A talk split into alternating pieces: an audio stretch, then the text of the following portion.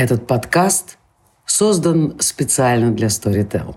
Ищите еще больше интересных выпусков в крупнейшем аудиосервисе. А еще аудиокниги, аудиосериалы, лекции и даже стендапы –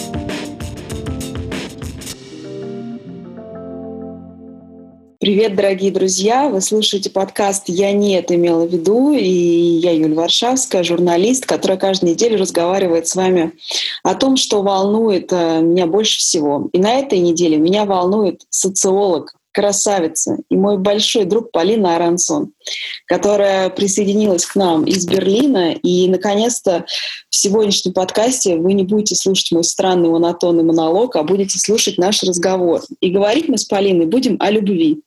Мы сегодня перед подкастом выяснили случайно, что сегодня годовщина нашего первого разговора о любви. Потому что, несмотря на жизнь в разных городах, мы э, регулярно стараемся встречаться и много-много часов за вином э, обсуждать э, исключительно с научной, социологической точки зрения проблемы любви. Привет, Полина. Привет, Юля. Я никогда себе не позволяю говорить о любви с социологической точки зрения.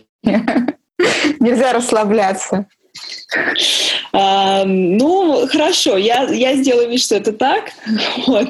Но сегодня, сегодня мы, конечно, у нас будет цензурированный выпуск, потому что обычно мы, конечно, позволяем себе разные фривольности. Но на самом деле, если э, серьезно, то мне, Полин, кажется, что разговор про любовь вот в этой всей ситуации, в которой мы оказались, это самый интересный разговор. Э, ну, как бы еще интересно про экономический кризис, но это грустно.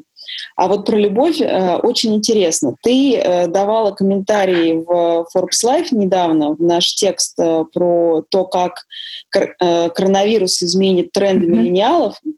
И ты э, там сказала очень интересную вещь о том, что мы все э, столкнемся со своим одиночеством, сталкиваемся. И это одиночество это столкновение, оно каким-то образом повлияет на наши дальнейшие решения.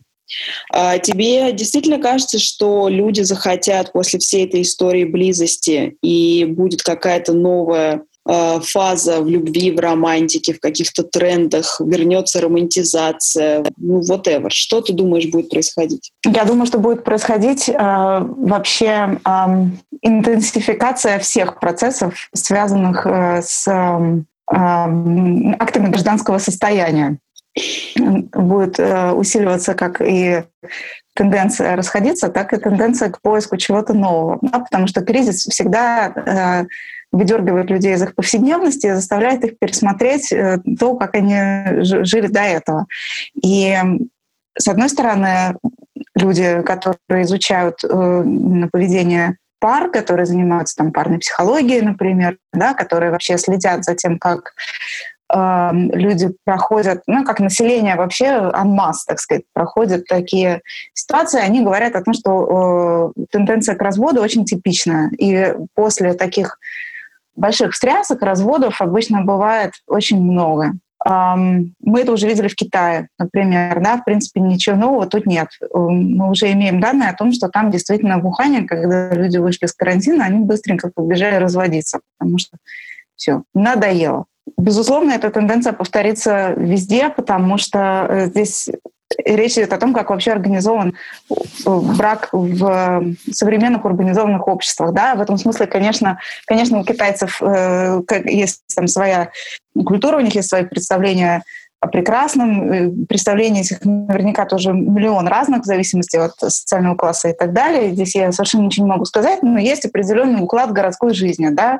И пара, оказавшаяся в двухкомнатной квартире или в однокомнатной квартире, запертая на несколько недель, она эм, будет вести себя, наверное, похоже, как испытывать похожие чувства и в Китае, и в Париже, и в Лондоне, и так далее. Да? То есть здесь вот это вот э, вынужденная теснота заставляет людей принимать какие-то решения а, по поводу того, хотят ли они находиться вместе дальше.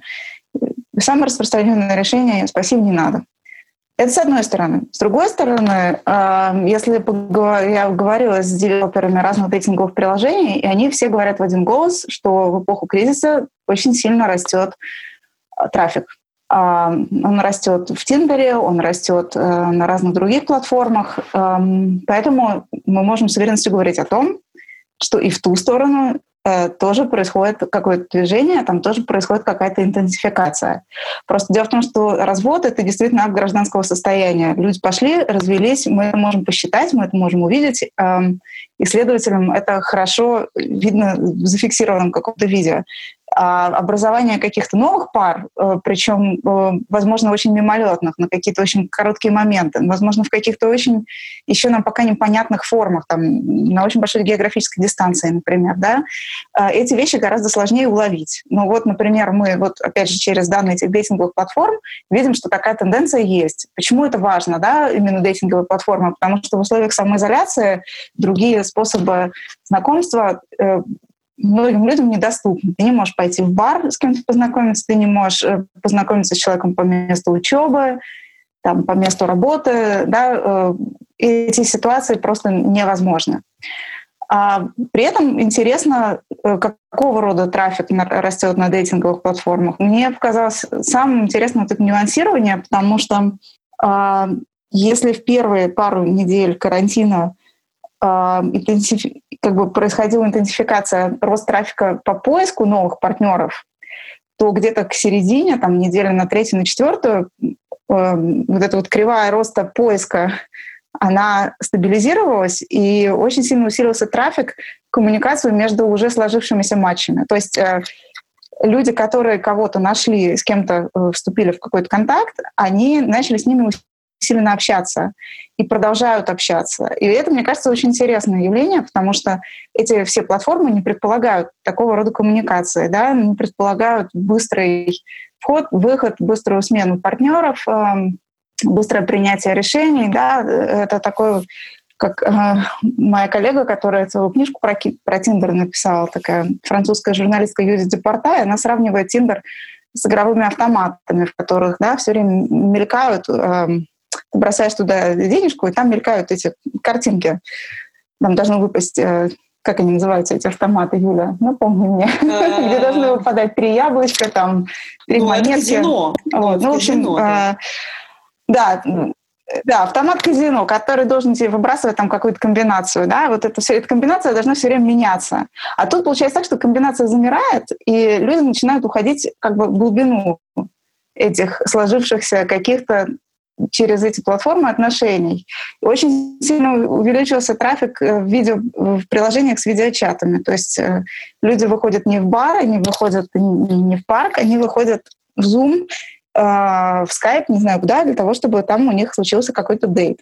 Ну вот это очень интересно. Сейчас, конечно, сложно сказать, что с этими это даже, наверное, эм, я не знаю, можно ли назвать это парами. Интересно, как люди сами это называют. Я с ним пока не говорила, не, знаю просто, как, как сами люди это понимают. Да? Ну, назовем это так, между этими матчами. Куда пойдут эти э, отношения, станут ли они, развиртуализу, развиртуализируются ли они, превратятся ли они во что-то еще другое, станут ли они стабильными какими-то формами э, отношений сейчас сказать сложно. Очень будет интересно посмотреть, когда начнутся послабления карантина, и мы сможем отслеживать, как э, люди будут себя вести. Вот. Ну и, конечно, есть еще одна тенденция. Это э, как раз на сближение уже сложившихся пар, да, люди, которые съезжаются или съехались на время карантина, некоторые как съехались, так и разъехались быстро, не осилили, но очень многие, наоборот, увидели в этой ситуации какую-то новую возможность для себя э, и э, внезапно поняли, что им вообще-то очень хорошо быть с кем-то. Они вот всю жизнь думали, что им это совершенно не надо, они были глубоко убеждены в том, что жить по отдельности — это хорошее, правильное, нужное, необходимое решение. И исключительно по соображениям каким-то прагматическим или логистическим они съехались на это время. Там, допустим, они жили в разных городах и решили где-то в одном месте все-таки обосноваться на время кризиса. И вдруг выясняется, что им очень хорошо. И они ужасно удивлены этим фактом. Меня больше всего в интервью вот с этими людьми поразило их собственное удивление от того, что, оказывается, вообще-то говоря, с кем-то жить не ужасно, а может быть даже очень приятно. То есть э, там очень сквозит, знаешь, такая по умолчанию принята нормативность, что вот э, одному хорошо, это норма, это правильно, это то, как бы к чему нужно стремиться, чтобы тебе одному было хорошо. А вдруг выясняется, что есть э, другие варианты, и, и людей очень э, удивляет, что когда они нарушают определенную социальную норму, они оказываются вознаграждены, а не наказаны. Mm. Слушай, вот. но это же было всегда предметом наших с тобой диалогов, потому что, ну, очевидно, что трендами последних лет было как раз обесценивание mm-hmm. сам, самой необходимости создавать э, крепкую пару, потому что у тебя столько много возможностей, и жизнь твоя стала настолько разнообразной, mm-hmm. в том числе благодаря социальным сетям. Mm-hmm. И вдруг оказалось, что если из этой э, разнообразной жизни в социальных сетях вырезать офлайн, то у тебя нет этой разнообразной социальной жизни, потому что ну, для того, чтобы у тебя были складывались mm-hmm. какие-то пары, тебе нужно с человеком видеться, да, тебе нужно его понюхать, э, тебе нужно mm-hmm. его потрогать, тебе нужно его захотеть, и все равно э, ну, это только относительно можно сделать с помощью там даже видеочата, как мне mm-hmm. кажется. Ну, может, я как бы уже олдскульная в этом смысле тетя. А, как ты считаешь, вот, этот, вот эти вот последние тренды, то, о чем ты очень много писала в своих текстах, а, про вот, эту, про вот это вот обесценивание самого, самой необходимости отношений, изменится ли это? Mm-hmm. Слушай, ну, э, я, наверное, не очень согласна с термином обесценивания, потому что он такой очень, как сказать, он очень э, нагруженный, да, то есть, ну, хотя, может быть, ты и права, может быть, здесь речь идет именно об обесценивании. Э, я думаю, что очень у многих людей есть внутренний конфликт вообще по поводу того, чего они хотят, потому что э, вообще нормативность э, неолиберальная, она, конечно, про абсолютно суверенного субъекта, да, субъект, который э, не просто может справляться с жизнью самостоятельно, но и должен с ней справляться самостоятельно. То есть здесь такой происходит э, моральный перевертыш, да, потому что э, общество, в котором, которое декларативно, декларативно утверждает, что у всех есть э, равные возможности, это э, общество при этом вводит некоторую норму, некоторое ожидание, то, что раз у всех есть разные возможности, равные возможности, то каждый должен уметь ими воспользоваться сам по себе и не полагаться на других людей. Да? И я думаю, что для многих э, людей, во всяком случае, уж точно из поколения там 20, 20-30, там, да, так называемых э, вот этих зумеров, э, для них просто это вот это вот представление о субъектности, как о чем-то совершенно автономном. Это норма жизни. Да? А, конечно, в этом очень много освободительной риторики. Я все могу, я должен все уметь, я должна все уметь, я никому ничего не должна, я никому ничего не должен. Это такие мантры э, э, про освобождение. Э, они интересным очень образом на постсоветском пространстве формируются все время в бинарной оппозиции с э, прошлым. Вот э, интересно, что советское э, представление о любви, оно никуда не делось, оно очень сильно э, играет очень большую роль в представлениях о том, как должна быть устроена любовь и отношения у молодых людей, но только а, с огромным знаком минус, да, все что угодно, только не так, как тогда.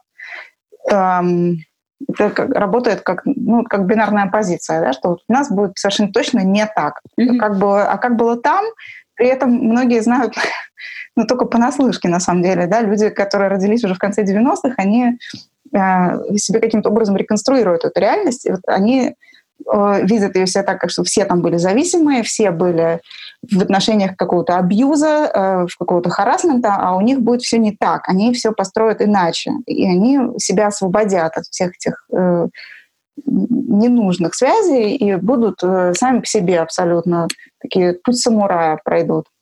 Вот.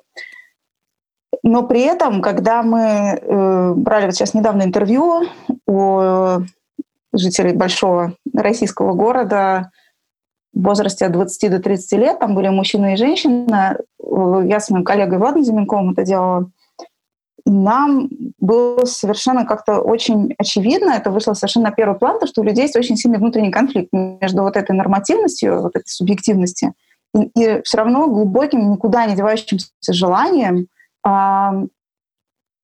близости.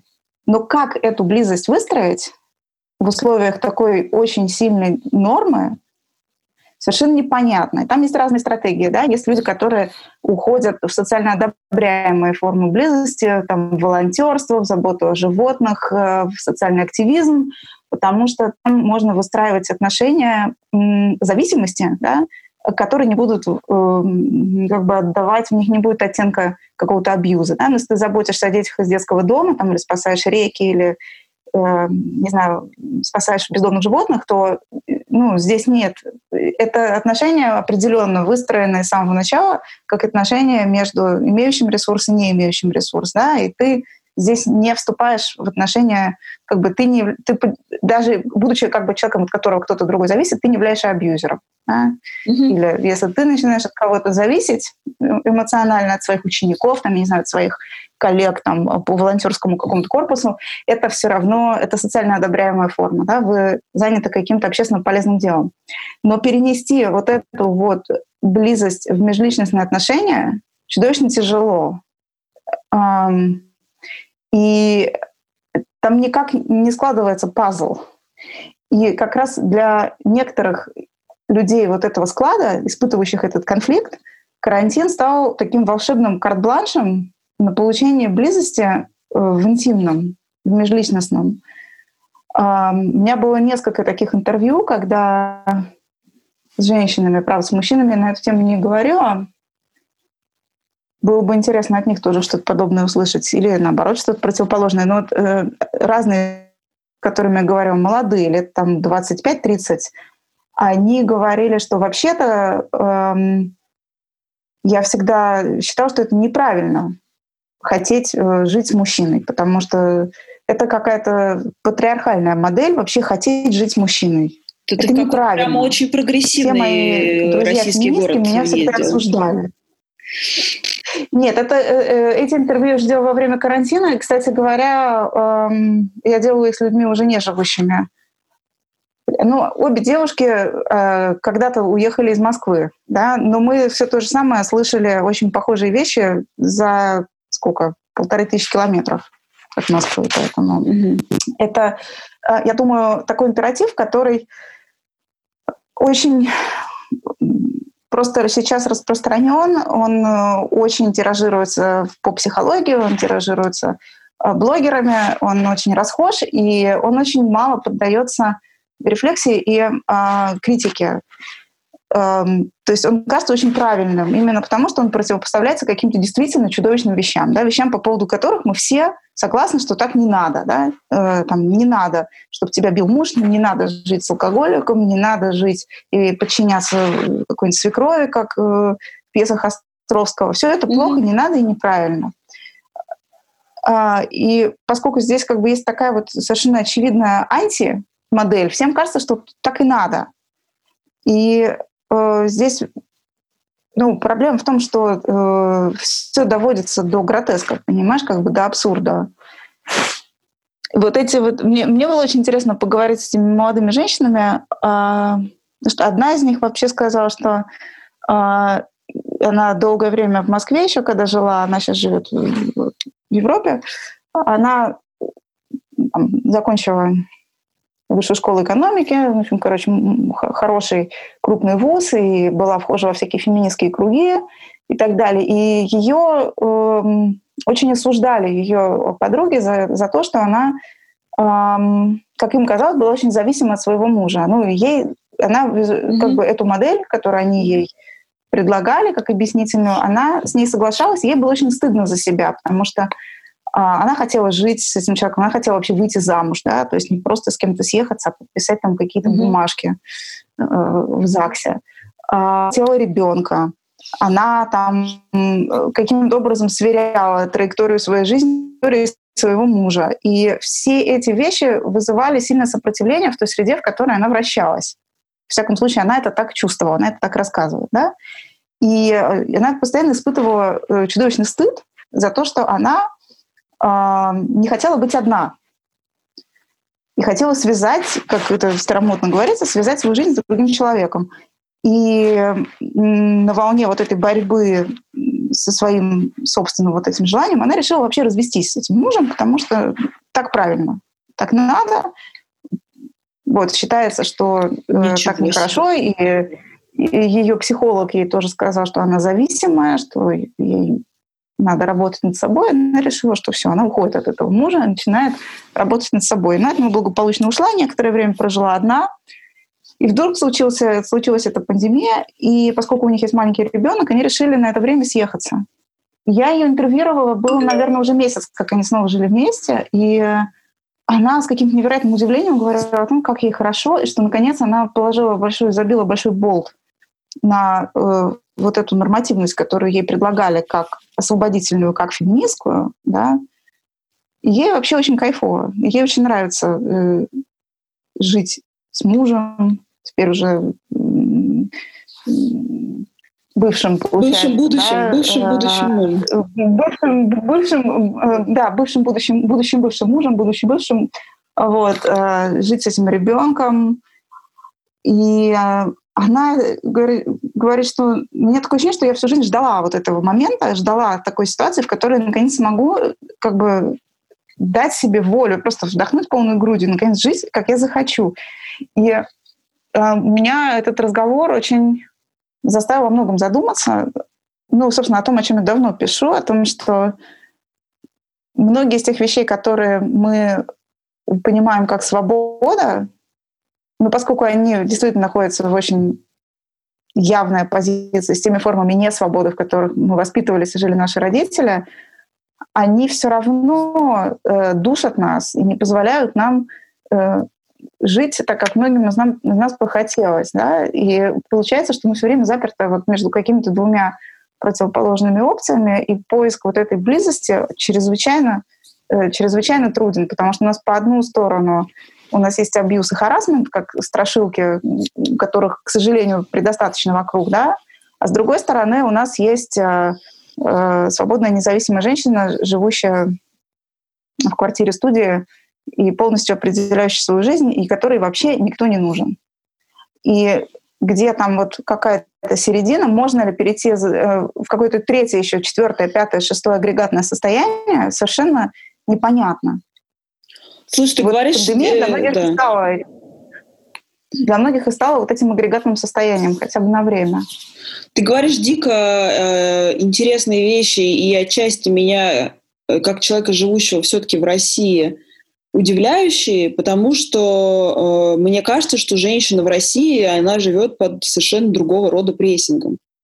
Она живет mm э, не между наковальней э, абьюза и э, значит, отсутствием близости с человеком. Она живет э, под натиском требования общества иметь отношения как форму социального статуса. Ну, то есть mm в России у тебя есть мужчина только если ты можешь выложить его фотографию в Фейсбуке. Ну, вообще мужчина нужен для того, чтобы выкладывать его, блин, в социальных сетях, понимаешь? Ну, потому что, е, ну, то есть э, я постоянно э, mm так или иначе обсуждаю даже с моими близкими людьми, что такое отношения. И мне все время рассказывают, что такое отношения. И, вот, например, с точки зрения даже очень близких моих подруг, то, что есть у меня, не является отношениями. А для меня это является mm-hmm. отношениями, и для меня это отношения очень ценные. И я в них чувствую близость, mm-hmm. и они для меня важны и так далее. А, потому что, э, более того, мне пишут, значит, очень много, ну, в общем, мой Facebook, он такой, значит, про такую жизнерадостную женщину, у которой карьера, ребенок, хихи, ха-ха, туда-сюда, да. А, но при этом мне регулярно пишут разные женщины, совершенно исход... я, у меня нет, я на них не злюсь. Они пишут, за... исходя из заботы, желания позаботиться обо мне. Mm-hmm. Какая же вы прекрасная Юля, ну вот осталось вам найти хорошего мужчину, который о вас позаботится. Mm-hmm. Mm-hmm. И на мой вопрос, из чего вы взяли, что у меня нет мужчины, который может обо мне позаботиться, э, они спрашивают меня, ну его же нет, вы же не публикуете никаких фотографий, понимаешь? И это на самом деле, ну, фотография мужчины в Фейсбуке — это метафора э, требования российского общества перед женщиной иметь социальный статус женщины в отношениях. Даже уже черт с ним, официальных mm-hmm. отношений, неофициальных отношений. Но ты как бы не, не, не, недосформированная вообще социальная mm-hmm. единица, если у тебя этих отношений нет. Мне кажется, что мы еще на, на этапе если мы не берем э, феминистическое сообщество, которое там давит на кого-то еще mm-hmm. как-то, то мы в 90% случаев в России пока еще на этом этапе. Вот. И в карантине это обнажилось особенно сильно, потому что женщины, mm-hmm. которые остались одни, это женщины еще mm-hmm. трижды теперь раз несчастные. Что ты сидишь в карантине одна, бедная, несчастная, ты и так была как бы отщепенцем, а сейчас ты вообще, вот э, тебя как бы, понимаешь, там просто окунули в унитаз своего одиночества в этом карантине. Вот так mm-hmm. это воспринимается, понимаешь? Вот в чем, ну, вот понятно. В чем дело. То есть твое грехопадение социальное стало вообще абсолютно оно как бы цементировалось, да, оно приняло ну, да. монументально станковые формы. Ну, просто. Ну, понимаешь, это как бы карантин, это такое 8 марта. Вот, вот 8 марта и День Святого Валентина – это два самых несчастных дня в жизни российской женщины. Потому что э, если ты э, сидишь дома, ты лох. Если ты идешь в ресторан с подругами, ты лох, потому что вокруг тебя, значит, заблокированы этими всеми парами, э, найти мужика на один вечер, понимаешь, то есть это какое-то совершенно э, безумное, грустное соревнование. То есть это, это просто, этого не, я сейчас никого не осуждаю абсолютно, потому что я представляю, насколько тяжело быть независимым от каких-то социальных ожиданий. А еще, например, есть родители, а еще есть какие-то подруги, а еще есть кто-то, а еще есть Facebook, Instagram. Смотрите, мне прислали 800 тысяч цветов, а ты прекрасно знаешь, что в России есть вот эти э, сервисы по доставке цветов на 15 минут, когда тебе привезли в день 100 Валентина цветы, ты с ними сфотографировался, и тебя их увозят обратно. Какая прелесть. Я не знала об этом. Ну а карантин Слушай, это такой ну, а огромный день 100 Валентина. Вот в чем проблема. Это очень интересно. Я не, я не задумывалась про это как бы в таких терминах, но э, мне кажется, то что, то, что ты говоришь, это, эм, э, это еще раз э, подтверждает, э, как мне кажется, картину такого очень расщепленного очень э, разделенного на две противоположные части мира, да, потому что э, в той реальности, которую описываешь ты, э, нормальному человеку жить невозможно, да, а, и как ты говоришь, это очень печальное и грустное соревнование, а, и человек не хочет в нем участвовать, что совершенно понятно. Проблема в том, что жизнь соло тоже нередко превращается в своего рода э, соревнование о том, на тему «смотрите, как я здорово справляюсь, мне никто не нужен». И, и та, и другая модели, они оставляют мало пространства для человеческого в человеке. Потому что в одном случае ты должен бесконечно подчиняться и улыбаться и, и, и махать, в другом случае ты постоянно должен доказывать всему миру свою независимость. Да? И, и там, и там искренняя близость и получение какого-то действительно приятного э, тепла, там, человеческого контакта, э, их очень сложно сформировать, потому что ты все время находишься в, э, как бы в позиции под ударом, да, ты все время готова э, защищаться. Наверное, э, у нас так получилось, что мы говорили с людьми, которые скорее склонны, как бы застряли немножко вот, э, во второй модели, да, они очень агрессивно защищают не просто свое право на одиночество, но и вообще э, жизнь соло, вот это одиночество, как э, этически верную модель, да, и они противопоставляют ее именно тому, что ты говоришь, да, поэтому с ними трудно не согласиться. Mm-hmm. Но понимаешь, внутренний конфликт все равно есть. Все равно хочется куда-то сбежать, все равно хочется кого-то найти, с кем будет хорошо. И так получилось, что для многих людей карантин стал такой вот, э, таким вот карт, карт-бланшем, такой, э, такой моделью. Но это, понимаешь, какая-то отдельная история внутри многих разных историй, потому что есть, наоборот, люди, которые жили себе спокойно там много лет, а потом после двух недель в карантине поняли, что они больше так не могут, и разошлись. Такие среди тех, с кем я говорила, тоже были. Это понятно, да? То есть, на самом деле, то, что я сказала тогда в интервью Форбсу, мне кажется, что это, мне лучше даже не, сформи, не сформулировать эту мысль, эм, то, что мы вот в этой самоизоляции, каждый оказался лицом к лицу со своим одиночеством. У каждого это одиночество свое, потому что одиночество в браке, когда ты вроде за кем-то замужем, вот оно уходит туда-сюда, туда-сюда, что-то делает, но ты не чувствуешь никакой близости к этому человеку, оно ничем не лучше одиночество в, в отдельной квартире с 16 котами. Э, оно все равно очень э, такое же жесткое, такое же горькое, такое же отвратительное. Э, и хочется с этим одиночеством что-то сделать. Для, и для кого-то э, выйти из брака, выйти из отношений — это способ победить это одиночество, да, сделать себя доступным для каких-то других отношений, открыть себя миру. Для кого-то наоборот. Да выйти из одиночества, это значит загрузить уже, наконец, какое-нибудь приложение, начать на карантине общаться с какими-то людьми. То есть это совершенно разные стратегии, но мне кажется, что они мотивированы примерно одним каким-то желанием, потребностью одной, потребностью в близости. Ну вот мне кажется, что это какая-то очень важная штука, то, что ты сейчас сказала, потому что, э, ну знаешь, я не знаю, знакомо ли тебе это ощущение, но вот я, я только, наверное, с годам к 30 от него избавилась, но на разных этапах, когда мне было как-то страшно, у меня кликало «хочу к маме». Какой бы взрослый, mm-hmm. самодостаточный.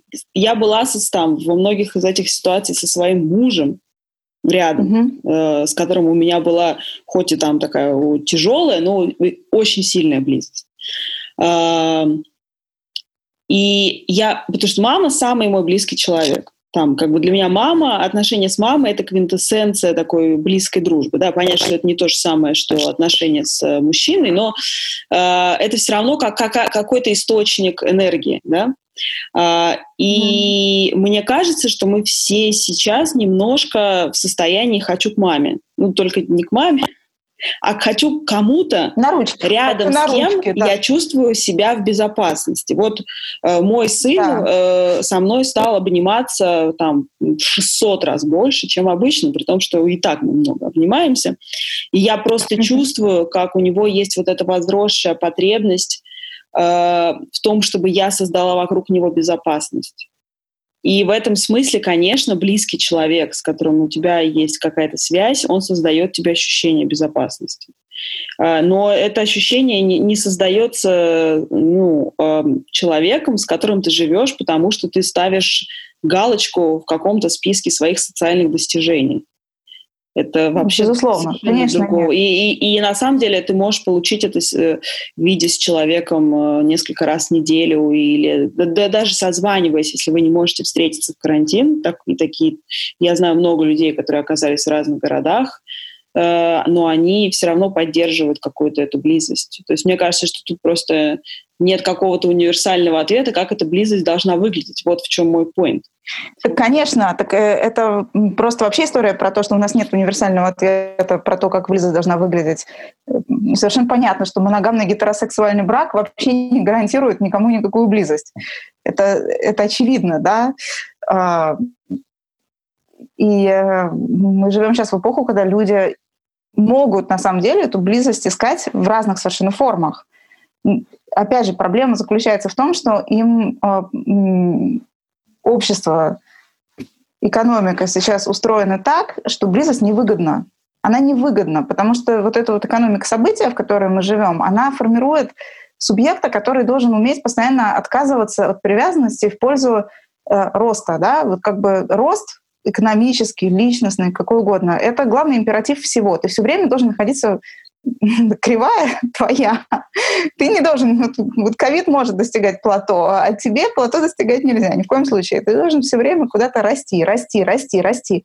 И только очень немногие э, мыслители, там, философы, да, разного, не всегда приятного толка, на самом деле, ставят этот рост под вопрос, да, потому что как только ты задаешь вопрос о том, а нужен ли этот рост, ты оказываешься в лагере с консерваторами, к сожалению, да, сразу же ты где-то с какими-нибудь приятными людьми там типа протеерея Смирнова, да, или с какой-нибудь Мизулиной оказываешься в одной компании. Но э, это такая, такой неприятный побочный эффект вообще критического мышления.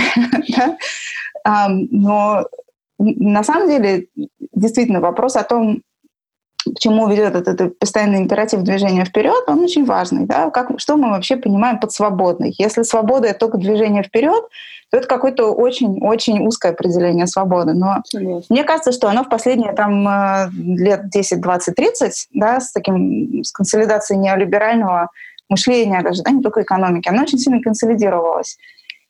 И, конечно, в такой ситуации иметь близость это совершенно невыгодно. Это просто практически невыгодно да, для людей, которые э, подчинены э, требованиям рынка труда, которым надо бесконечно куда-то двигаться, бесконечно переселяться, сниматься с места. Э, и рынок этого, такой рынок труда бесконечно разрастается. Да, еще несколько лет назад, там, ну, там 20 лет назад, допустим, э, университетский академический труд выглядел совершенно иначе. Сейчас университет представляет из себя большой Uber.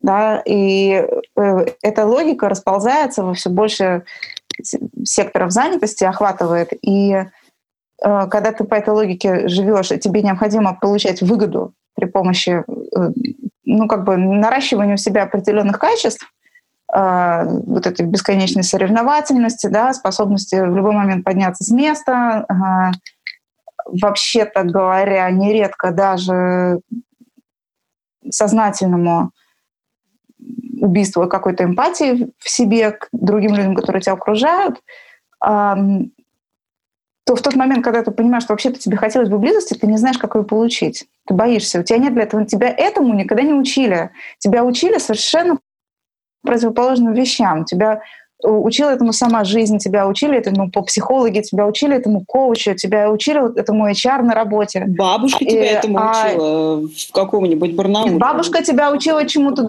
бабушка тебя учила, наверное, чему-то другому, наоборот. И, и бабушка твоя оказывается в одном наборе с Мизулиной, поэтому... Да, да, да. Я а, имею в виду, что тебя как учили бы... очень разным вещам, очень разные люди, но да. это все было не про, биз... э, про бизнес. Вот видишь, у меня уже все... Но все это э, было, все это было не... Да, все это было не про то, как тебе сейчас вот в этом мире, э, в мире, в котором да. ты не хочешь э, кому-то подчиняться, в мире, в котором ты хочешь различать э, неравенство, скажем, ну,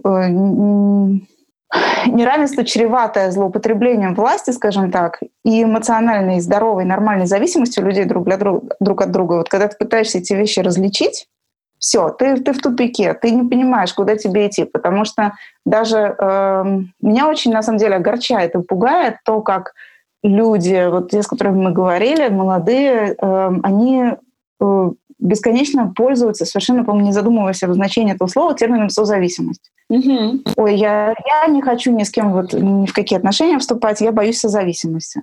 Я, вот этот миф о созависимости — это такая страшная штука, э, Да, я с ним часто сталкиваюсь. Ну, давай тогда объясним, что такое созависимость, э, чтобы уже э, дать какой-то... Э, ну, я тебе скажу, как я, ну, как я определяю созависимость, да. а ты мне скажешь, да. права я или нет. Может, я тоже неправильно определяю.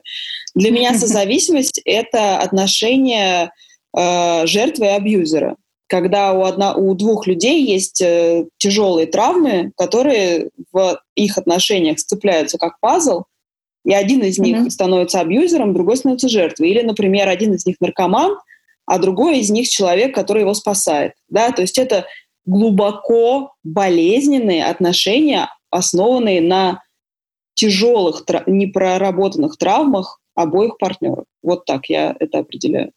Ну, ты видишь, для того, чтобы твое определение э, принять как бы за исходное, там надо прояснить еще кучу разных терминов, которые ты использовал, там и абьюз, и травма. Это все вещи, которые совершенно не очевидны и которые тоже можно книжку написать про каждое, как это его правда. определять.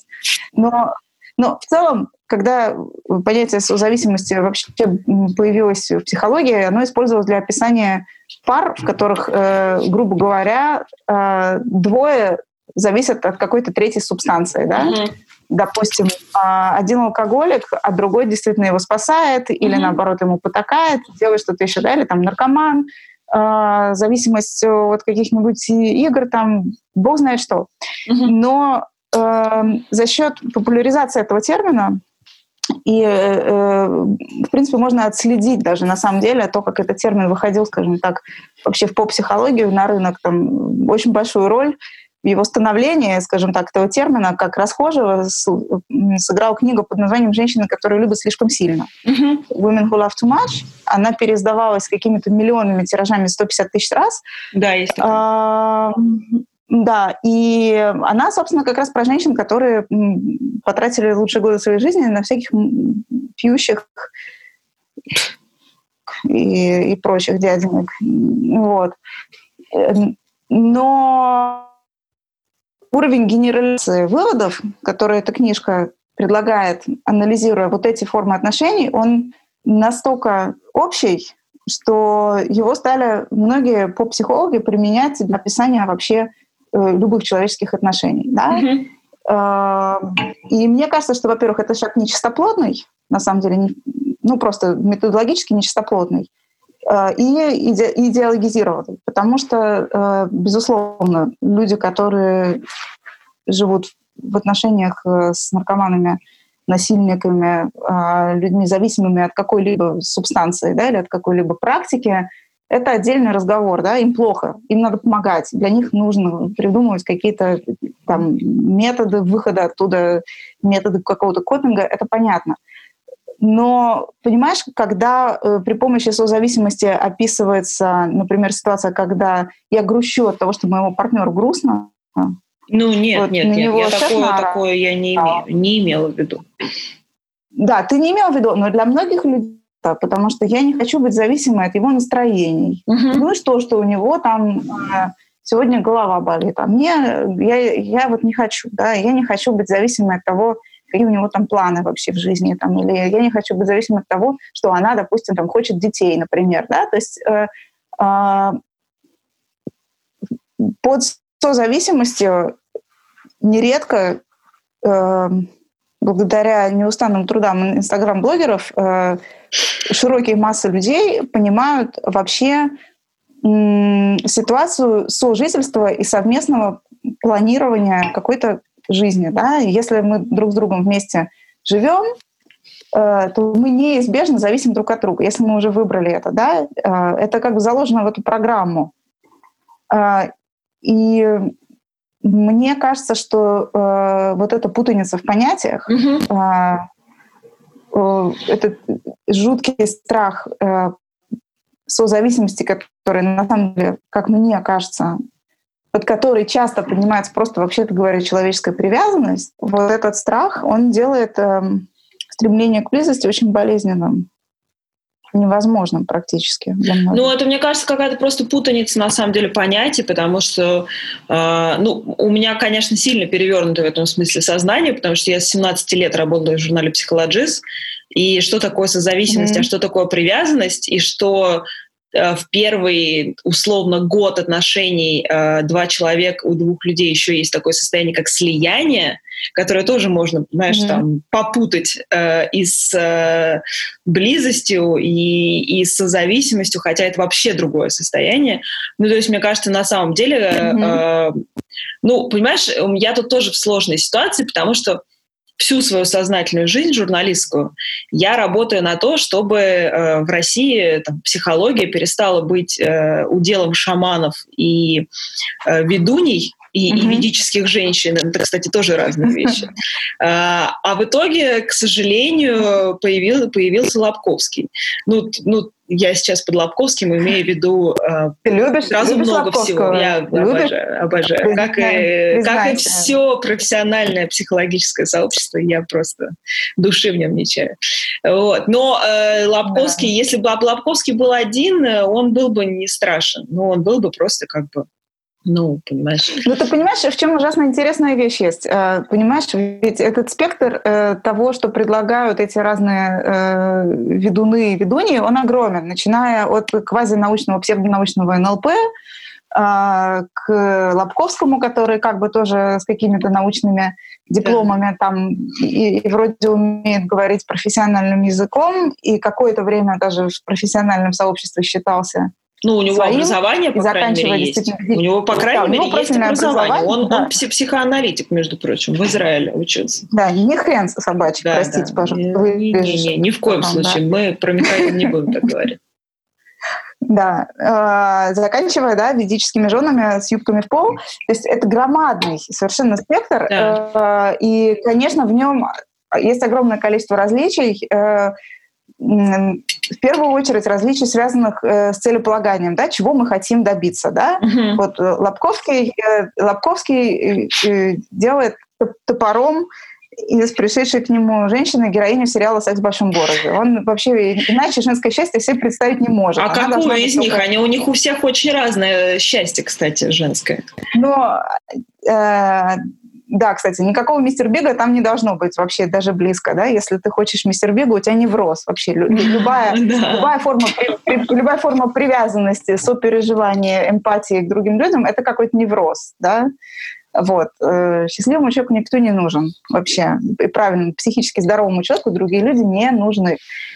Э, это одно такое, как бы один идеальный тип, который вот на одном конце спектра строится, да, есть совершенно вот этот другой конец спектра про длинные юбки. Там, конечно, совершенно э, другая цель — создать другого субъекта. Да? Там э, ведическая жена, которая слышит каждое движение души своего благоверного, да, и, значит, своими половыми органами вытягивает из земли матери необходимые ресурсы, потом дарит их миру.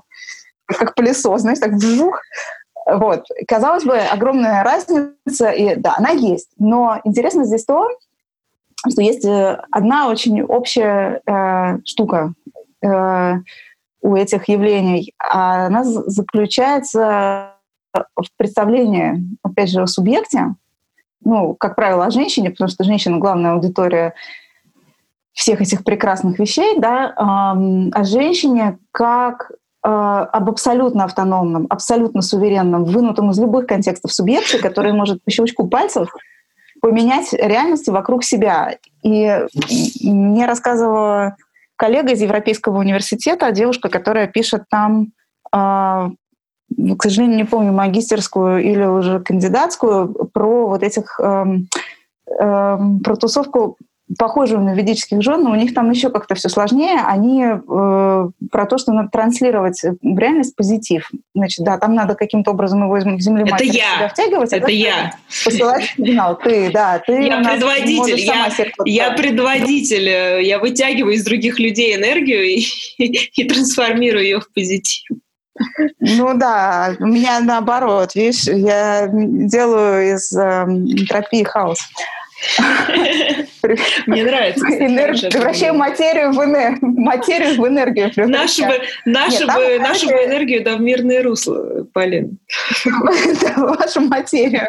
Ну, там, значит, э, эти девушки, они про то, что они э, эм, должны научиться создавать вокруг себя энергетическое поле, в котором все будет чики-пуки, все зашибись. Значит, у мужа плохо с работы, ребенок болеет, ты виновата значит, ты не создала правильное энергетическое поле. Значит, сядь там в какую-нибудь позу, уж не знаю, лотоса или богиня, и напрягись немножко, и создай вокруг себя такое поле, в котором начнет, значит, там что-то такое мерцать, и все поменяется. Никакого социального контекста нет, никакого экономического контекста нет, вообще никакого контекста нет, есть только ты и, э, и твое поле. желание. Ты и поле. И поле.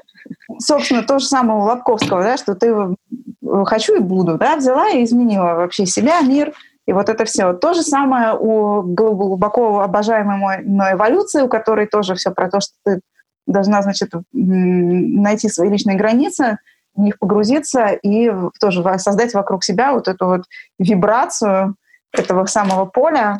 И ты вот это вот как бы ты должна быть вот этим абсолютно автономным, суверенным субъектом. И вот это очень для меня интересная вещь,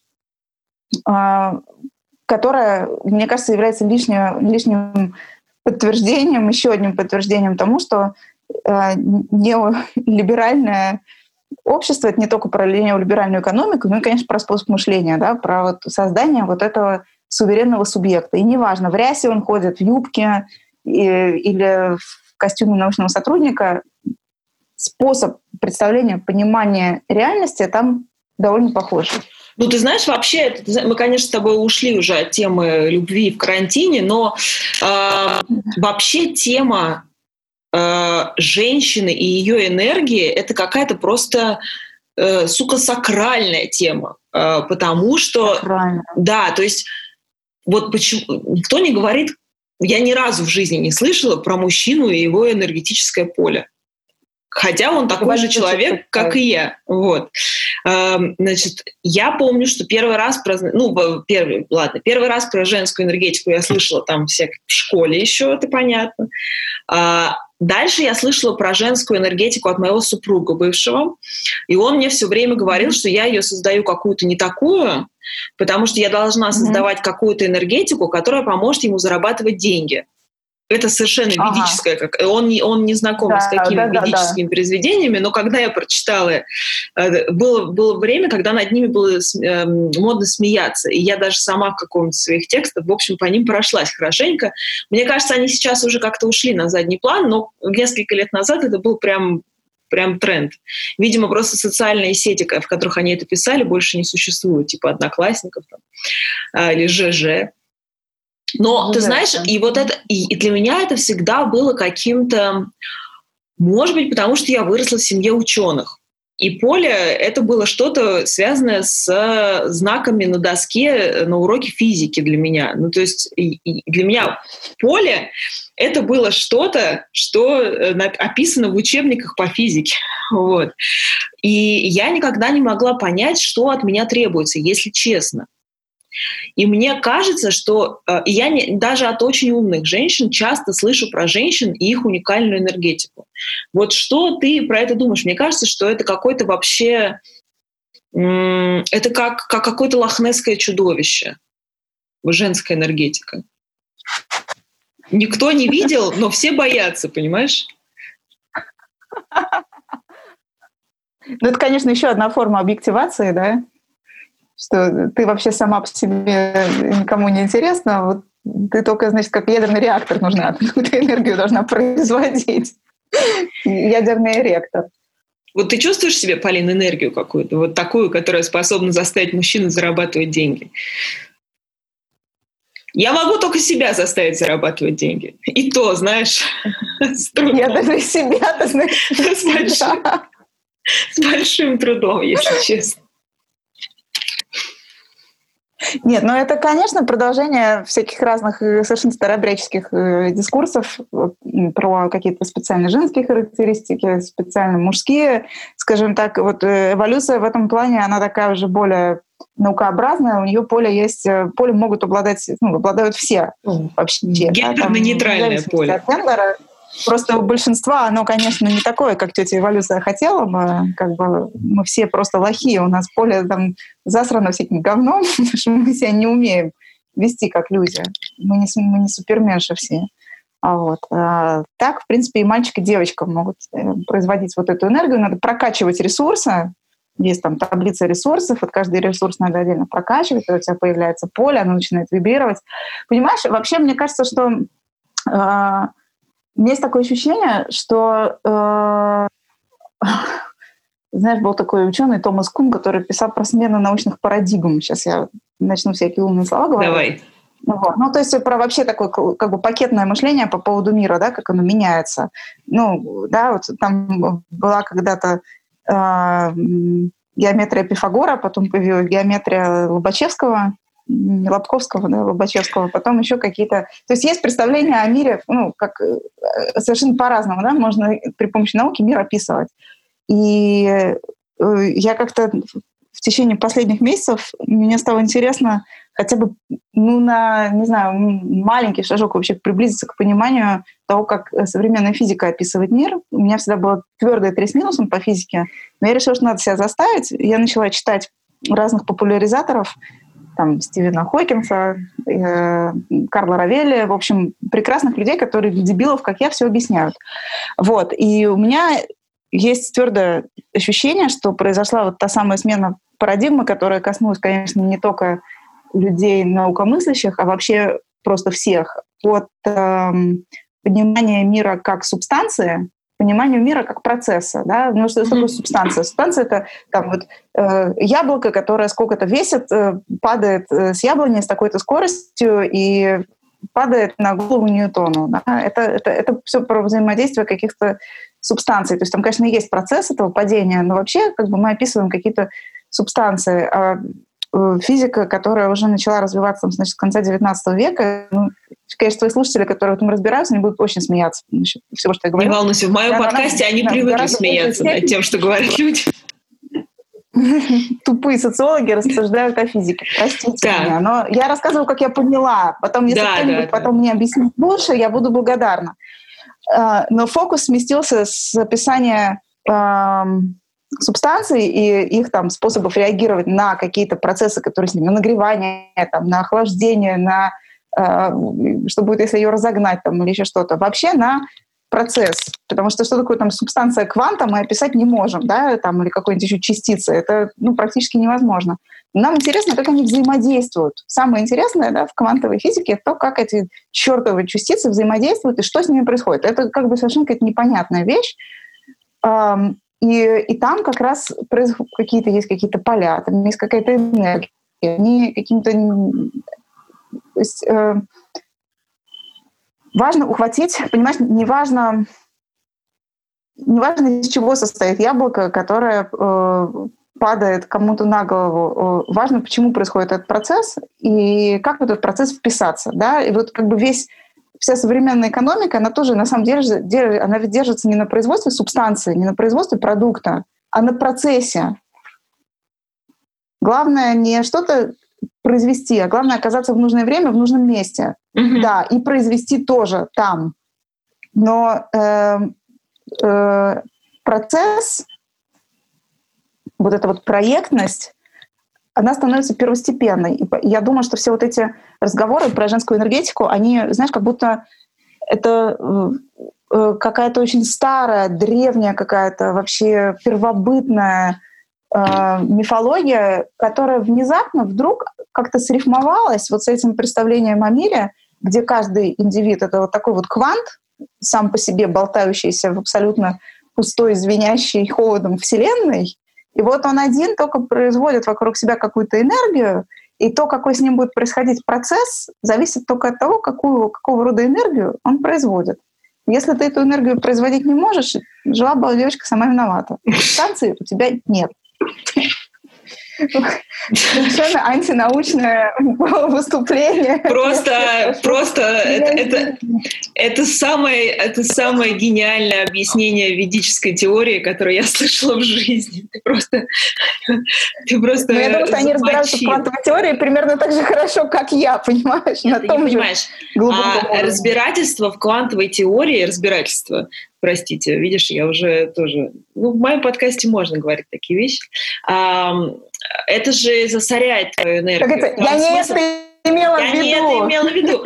А, дело, дело в том, что все, что ты делаешь э, не в угоду тем, на кого твоя энергия... Нет, слушай, если объяснить это с какой-то бытовой точки зрения, если я не работаю, если я не записываю, вот у меня сегодня было, это, по-моему, шестой у меня Zoom. Я думаю, у тебя примерно все так же.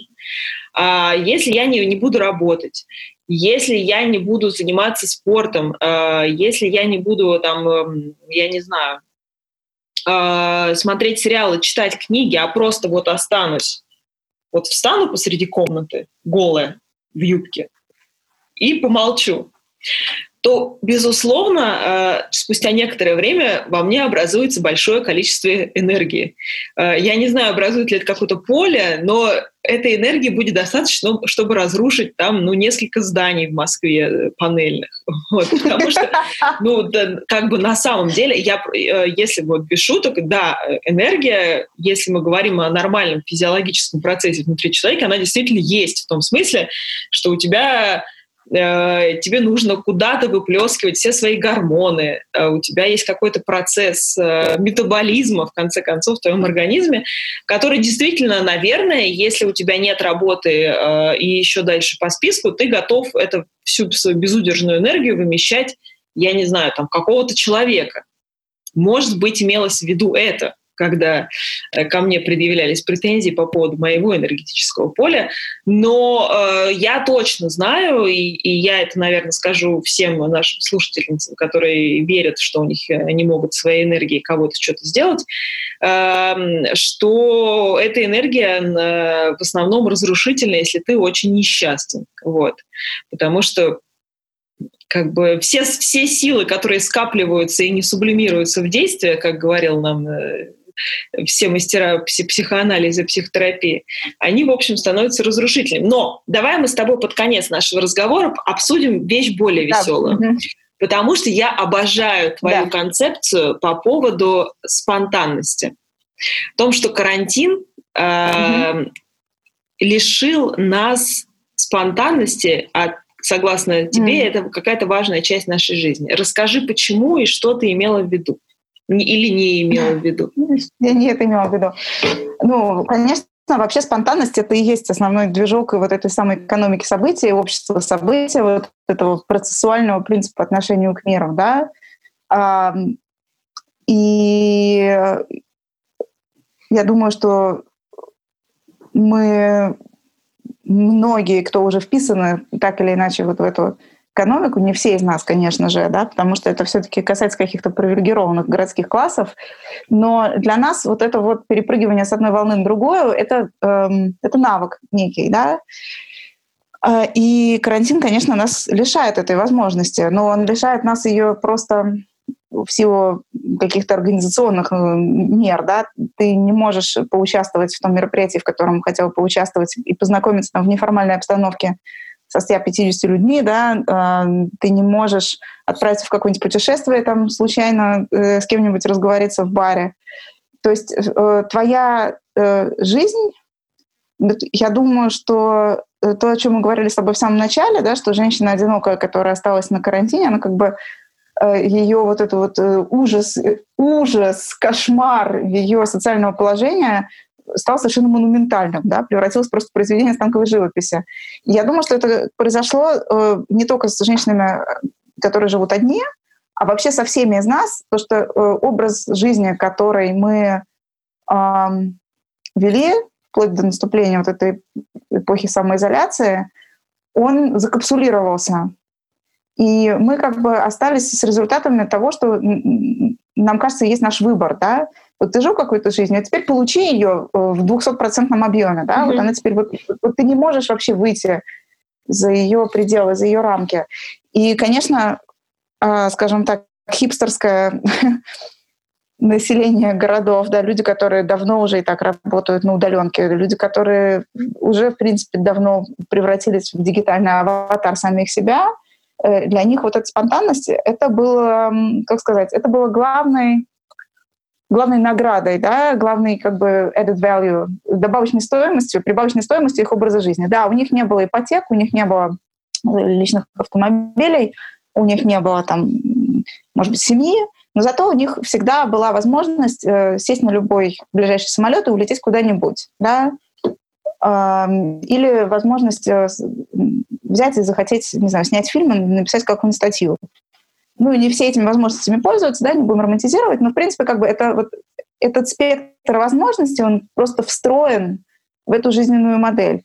А тут ты получаешь э, в этой ситуации карантина все минусы вот этой жизни такой прикоризованной, подвешенной, без всех плюсов ты живешь во все еще съемной квартире, которая никогда не будет твоей, делаешь огромное количество случайной работы, которая тоже никогда не предоставит тебе ни, социальных, ни социального пакета, ни пенсионных отчислений, а, ни торжественных продов на пенсию, ты так и не обзавелся там семьей, мужем, кем-нибудь, кто принесет тебе эту чертов стакан воды, но при этом э, в Париж ты не полетишь еще в ближайшие полгода, да, э, тебе не выйти даже в ближайший бар.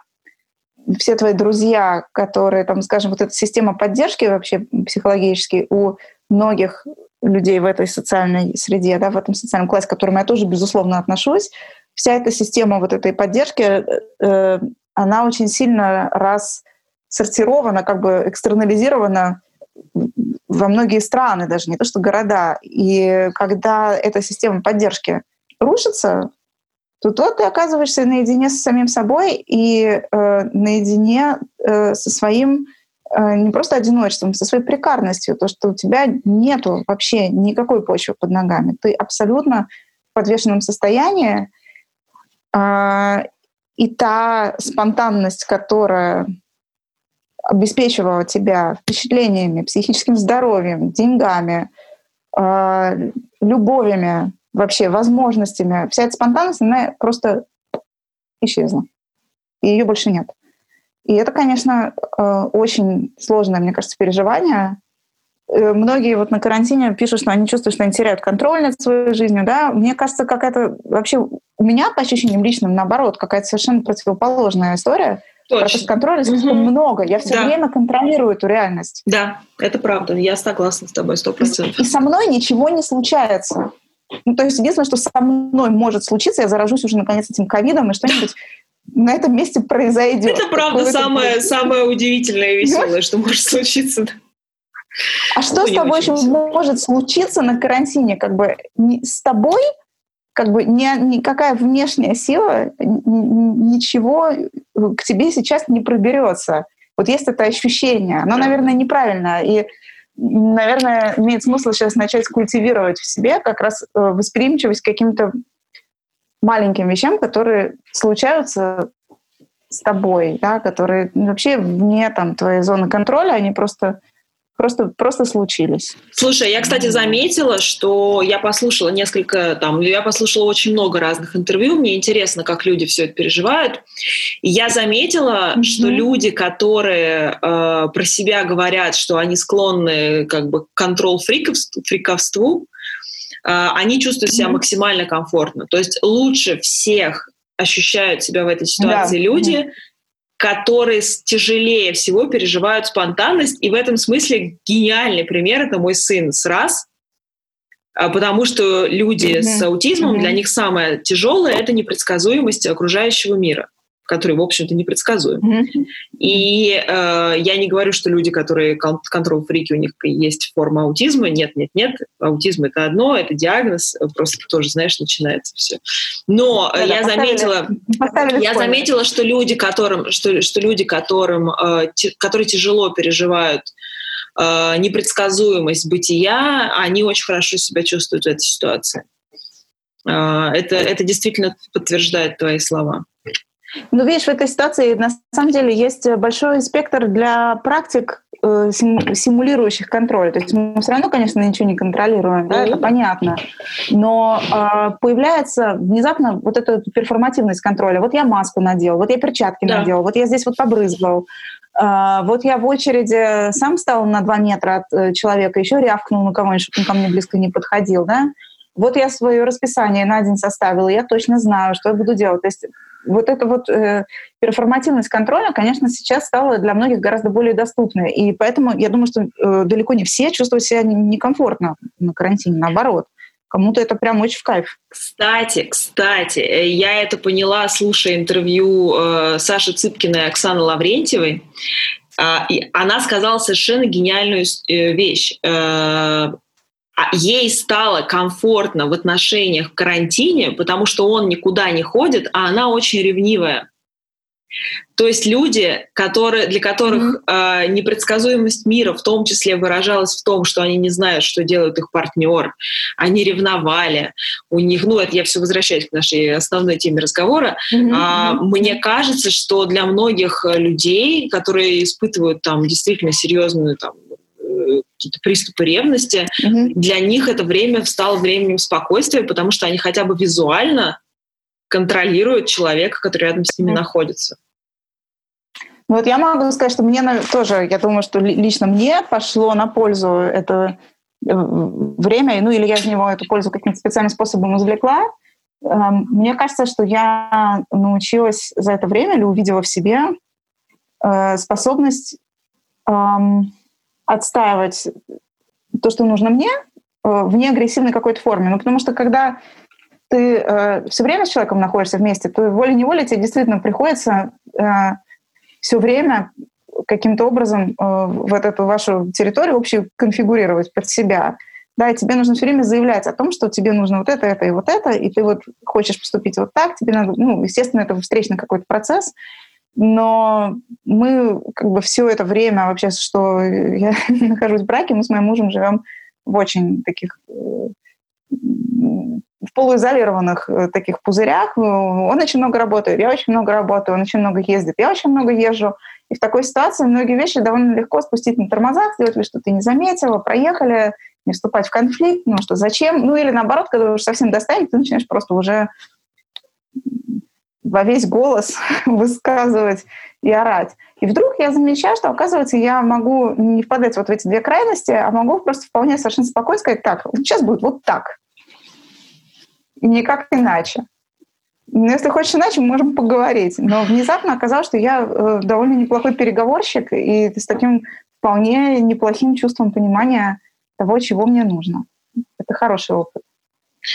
Я, э, у меня честно скажу, в личной моей жизни с приходом карантина не изменилось абсолютно ничего, поэтому все вот эти прекрасные дискуссии об изменениях отношений э, я слушаю как э, сторонний наблюдатель. В моих отношениях никаких не изменилось mm-hmm. ничего. А, ну, разве что какое-то... Ну, тоже, э, вот, наверное, для меня это принесло какое-то... Мне не нужно ничего решать. То есть мне как раз нравится история про mm-hmm. то, что эта история с ситуацией с карантином, она во многих э, аспектах моей жизни, которых я как бы все время думала, что, может быть, мне нужно здесь что-то решить, а что-то не решить, оно позволило мне об этом не думать, а плыть по течению. Э, потому что я mm-hmm. сейчас не могу ничего изменить. И вот этот вот такой mm-hmm. э, фатализм и способность отдать э, свою жизнь в руки чему-то большему, для меня, человека, который наоборот считает, что э, нужно вот э, ручным управлением вот сюда подвинуть, вот это поменять, вот здесь э, подтянуть, у меня это неплохо получается. А для меня это такое тоже новое. То есть позволить mm-hmm. чему-то большему эм, э, влиять на твою жизнь, это тоже очень интересный опыт. И, кстати, мне Видишь, кажется... Спонтанность все-таки есть. Есть, да, но мне кажется на самом деле, что любовь — это же тоже что-то большее, что меняет твою жизнь. Поэтому mm-hmm. я предполагаю, что э, умение позволять чему-то большему в виде коронавируса менять твою жизнь поможет мне прийти к мысли, что, возможно, чувство а как ты прекрасно знаешь, я, у меня сложные с этим всегда отношения. Я стараюсь это, наоборот, держать в своем очень крепком кулачке. А, возможно, я к концу этого карантина приду к мысли о том, что что-то большее в виде чувств э, и любви тоже может э, влиять на мою жизнь. Вот я, э, видишь, прихожу к такому выводу в итоге. Это прямо очень-очень классная мысль. Мне вот. очень нравится. Дорогая Полина, я да. счастлива была с тобой поговорить. Э, я заканчиваю наш разговор только потому, что мне жалко наших слушателей с клиповым мышлением, которые не способны, как говорят ученые, выслушать что-то больше часа, хотя их, их э, кумир Юрий Дудь все это опроверг. Но я э, надеюсь, что все дослушают до конца, потому что это правда было дико интересно. Спасибо тебе огромное. Ни с кем невозможно так конструктивно поговорить о том, что касается каждого, вот прям в сердечке, в сердечке. сердечке. Спасибо, дорогие я друзья. И я тебя тоже очень люблю. Вы слушали подкаст «Я не это имела в виду», и мы с Полиной не это имели в виду.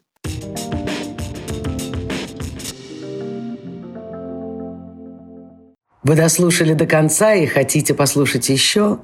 Просто зайдите в Storytel и слушайте без рекламы и без ограничений все, что пожелаете – Слушайте, будьте умнее.